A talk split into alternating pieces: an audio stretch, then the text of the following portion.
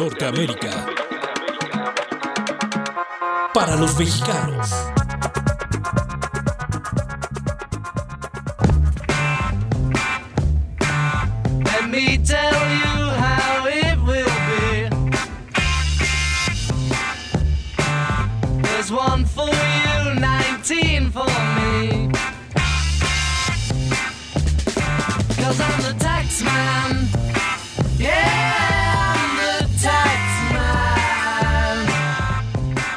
En los últimos días ha habido mucho problema aquí en México para sacar una cita con Hacienda, porque entre que estaba la pandemia y luego está el tema de finalización de los impuestos anuales, y creo que es más fácil sacar una cita con, Joe Biden que actualmente con Hacienda.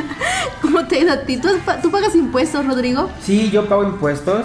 eh, el- hace poquito precisamente también hice, tuve que sacar una, eh, una cita para poder renovar mi, le llaman aquí, este, firma electrónica. Y porque se me caducó, que es una factura y ya no pude hacer nada. Y entonces tuve que sacar cita y afortunadamente no me tocó tanta gente. Eh, porque fue meses antes de que pasara como que todo esto que hemos visto de las filas enormes que hay en reforma para poder sacar una cita o entrar a- al SAT.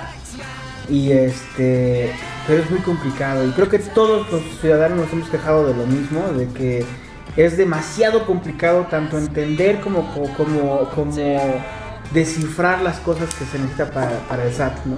Sí, es el sistema de fisco mexicano nunca ha sido, nunca ha brillado por su por su eficacia y su sencillez y lo y yo creo que una de las cosas que hace más pesado que no se pague los impuestos a pesar de todos los impedimentos que hay es otra cosa, es que no estás muy seguro que se le va a dar el mejor uso al pago de impuestos.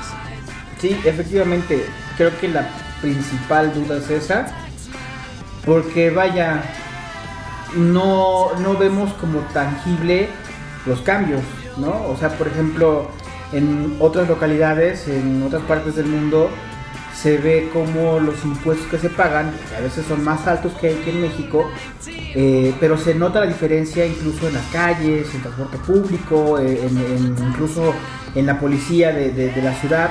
Y aquí no, aquí lamentablemente es, es mínimo los cambios que vemos y si hay cambios muchas veces vienen eh, en conjunto o de la mano con, con la, con la sociedad privada, ¿no? con, con la industria privada. Sí, o sea, seguimos viendo las banquetas todas sucias y, destartaladas y las calles llenas de baches y los camellones sin flores y es mm, antiestético y no hay que es otra forma de, de distribuir los impuestos y terminan pues yéndose a subsidios que está bien en ciertos lugares en ciertos momentos pero vaya siempre hay un impacto y un peso luego lo que se roban el darte cuenta de que a dónde se van esos impuestos y pues un sistema complicado, en pocas palabras, que no pasa en Estados Unidos en- o pasa de otra manera la recaudación.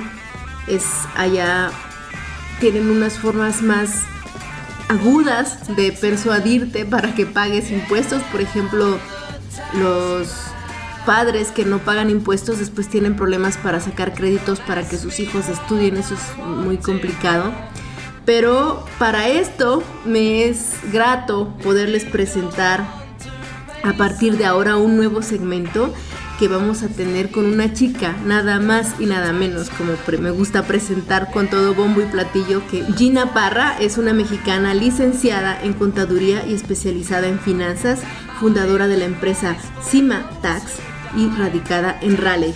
Ella nos va a explicar de manera general y federal para que cualquiera que la escuche puede tener la certeza de que lo que nos va a decir aplica en cualquier estado.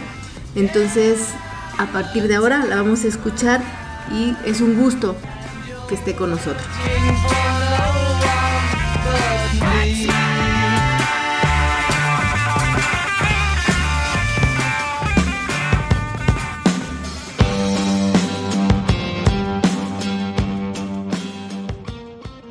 Gracias Gina por este interés de confiarnos tus conocimientos a la comunidad en este tema tan complicado como son los impuestos. Bienvenida a este segmento, Gina.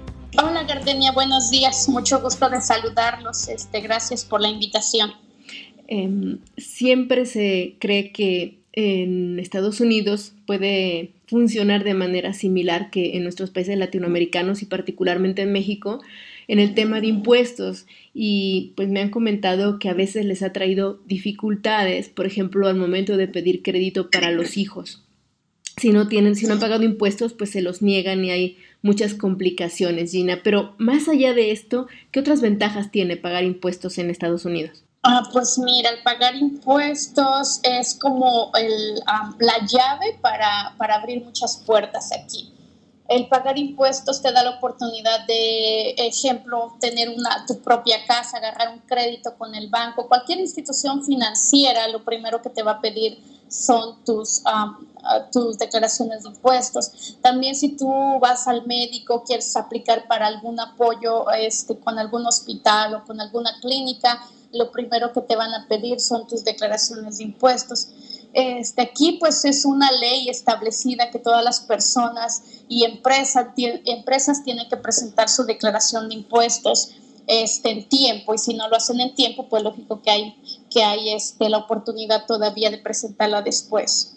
Ok, y hablando de impuestos precisamente y todas estas ventajas que nos has mencionado, eh, ¿de qué manera podemos entender la ventaja de ser, pagarlos desde, desde una persona física, de, como un individuo o como una empresa? O sea, ¿qué, qué nos conviene más como, como pagadores de impuestos hacer? Pues mira, por ejemplo, si tú eres un trabajador de una compañía, este, lógico que eres una persona física y vas a presentar tu declaración individual pero muchas veces puede ser un trabajador y al mismo tiempo tener este, un, trabajo extra en donde pues no te van a dar una forma W2, sino te van a dar una forma 1099. Entonces ahí pues se va a presentar una declaración como un trabajador con una forma W2 y al mismo tiempo en esa misma declaración vas a declararle al gobierno que están recibiendo otro ingreso por, otro, por, otra, ah, por otra parte. Entonces ahí vas a utilizar este, una declaración, podría ser de negocios, pero misma dentro de tu declaración individual. Entonces, vamos a irnos por partes, a ver, ¿qué tipo de empresas hay y qué nos conviene eh, a nosotros si en determinado momento pensamos o nos dicen que es mejor pagar a través de una empresa? ¿Cómo podríamos organizarnos? ¿Qué nos conviene? ¿Qué tipos de empresas? ¿Y por qué pagarlo con una empresa y no de manera individual?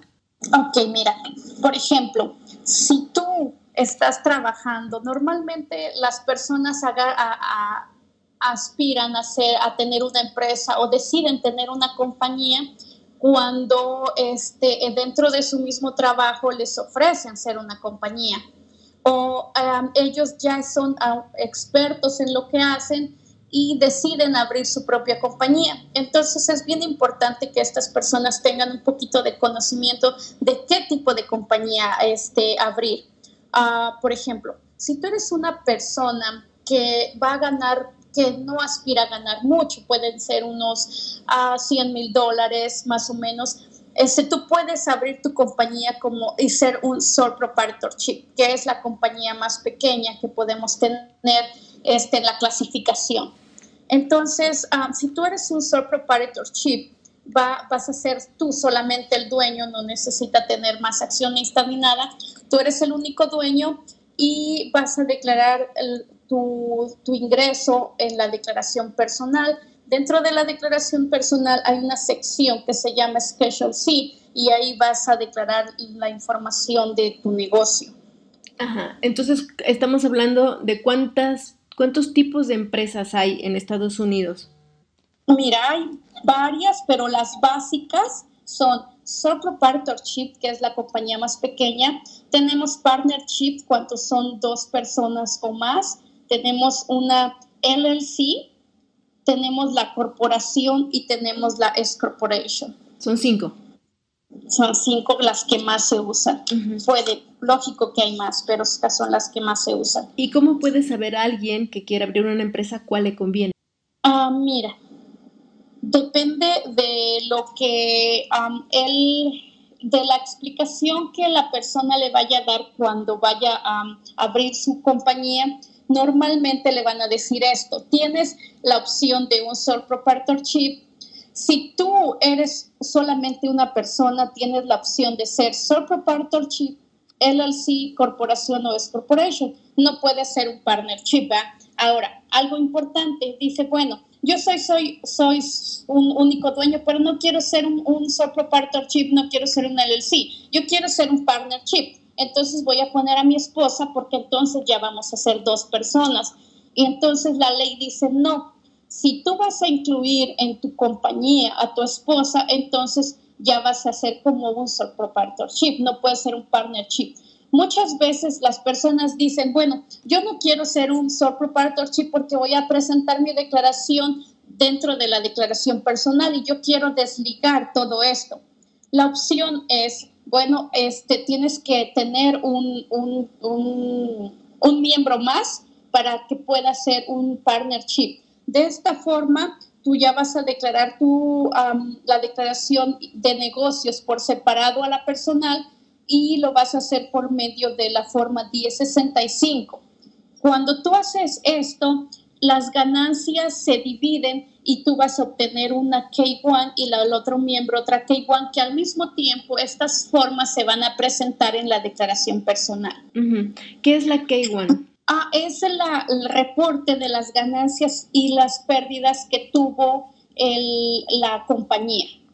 Ah, por ejemplo, ahí va a decir qué compañía tú, tú estás reportando este, y cuánto quedó al final de ganancia. Por ejemplo, si son dos personas y la ganancia fue de 50 mil, bueno, y cada quien tiene el 50%, este, de, la compañía, bueno, entonces va a querer decir que tu K1 va a ser de 25 mil. ok, entonces lo que entiendo es que si tú eres solo, te conviene toda, todas las otras cuatro compañías excepto la partnership, ¿cierto? Exacto, sí. Ajá. Y ahora... Que no hay más. Ajá, y de esas cuatro tipos de compañías, ¿de qué depende que yo escoja una de ellas? Ok, de las otras, por ejemplo, te decía, la sole proprietorship, pues eres un único dueño, todo se va a presentar dentro de tu declaración personal y es la más pequeña. ¿ok? La, la, la, LLC, tú vas a decidir ser una LLC cuando ya tengas más trabajo. Este, normalmente lo que yo, mi experiencia he visto acá es que, por ejemplo, cuando un, tú vas a aplicar a una compañía para que te den trabajo y miran que eres una LLC como que eres más confiable, como que te dan más oportunidad. Entonces, si eres una LLC como que ya es tu compañía es un poquito más reconocida, esta LLC solamente está dada de alta y reconocida por el Estado. ¿Qué quiere decir? Que si tú eres una LLC a la hora de presentar tu declaración eh, federal, este, puedes elegir ser sole proprietorship y presentar tu declaración dentro de tu, de tu declaración individual. Si eres solo un único dueño, puedes hacer esto. O yo, por ejemplo, le veo ventaja en esto, que eres una LLC, se, se escucha mejor como LLC, pero al mismo tiempo a la hora de presentar tu declaración lo vas a hacer dentro de tu declaración personal y solo vas a pagar una vez no tienes que pagar más. Ok, si no, si, si no, este, si es más de un dueño o si tú quieres hacer una declaración presentando tu LLC como una S corporation, que normalmente yo recomiendo mucho esto, que sea una S corporation, este, ¿por qué? Porque vas a pagar menos impuestos. Pero para hacer una S corporation tienes que pedirle permiso al federal y decirle, este, puedo ser una S corporation, el federal te va a dar información de a partir de cuándo puedes ser una S corporation porque hay fechas para que tú envíes la aplicación para, para pasar a ser una S corporation, hay fechas. Tú vas a seguir siendo LLC, por ejemplo, puede ser Ramos Construction LLC. pero a la hora de presentar tu declaración de impuestos lo vas a presentar como una S corporation o puedes elegir ser Ramos uh, Construction INC, ¿ok? nadie va a saber que tú eres una S corporation porque tú solamente lo vas a utilizar para, para a propósitos de declarar tus impuestos. Y siempre cuando eres una compañía pequeña, siempre te va a convenir ser una S corporation porque vas a pagar menos impuestos. ¿Por qué? Porque en la S corporation no vas a pagar el self-employment tax. Pero hay un requisito. Para que tú seas una S corporation, el gobierno te dice, bueno, te voy a dar oportunidad que pagues poco de impuestos, pero tú me tienes que presentar este, de trabajadores que les pagues tú y les la forma W2. Ya. Entonces, de esa forma se cumple el requisito y al final del año tú pagas menos impuestos. Entiendo. Oye, Gina, sí, y en toda esta, digamos, em, situación para quien nunca ha tenido experiencia con, empresas, eh, ¿cuáles son los pasos que hay que hacer para, para abrir una? Ah, mira, los pasos aquí en este país son muy sencillos. Yo les digo a mis clientes, mira, lo difícil no es que tú abras tu compañía, porque es muy fácil. Lo difícil es que tú tengas trabajo y que hagas un buen trabajo y que lleves bien todo lo administrativo y lo, lo contable, lo del, relacionado con tu trabajo. ¿Por qué? Porque eso te va a abrir las puertas, porque las puertas ya las tienes abiertas al principio. Para hacer para dar de alta una compañía, lo único que tienes que tener es tu tax ID o seguro social, el nombre de la compañía, por lógico, este, y la dirección, tu nombre, o sea, requisitos básicos que tú, que cualquier persona puede tener. Y no luego, hay límite. Sí, perdona. Y luego, ¿cómo la das de alta? Eh, o sea, ¿a quién acudes? Sí, si es una este, LLC, una S corporation, una corporación, se da de alta con la Secretaría del Estado, de donde tú estés, de donde tú vivas. Después, este, y de que ya la diste de alta, tienes que darla de alta con el federal.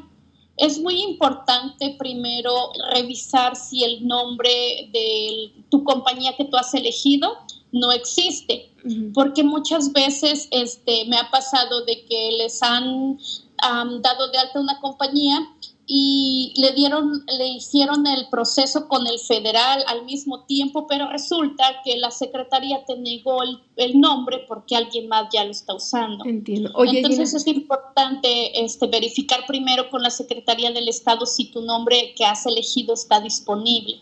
¿Y quién, quién puede ayudarle a alguien, digamos, a alguien que le interese de nuestros escuchas abrir una empresa para que no le sea tan tan arriesgado que, que no es arriesgado, pero vaya, que le parezca complicado hacerlo? ¿Qué figura en su estado o en sus lugares les puede ayudar?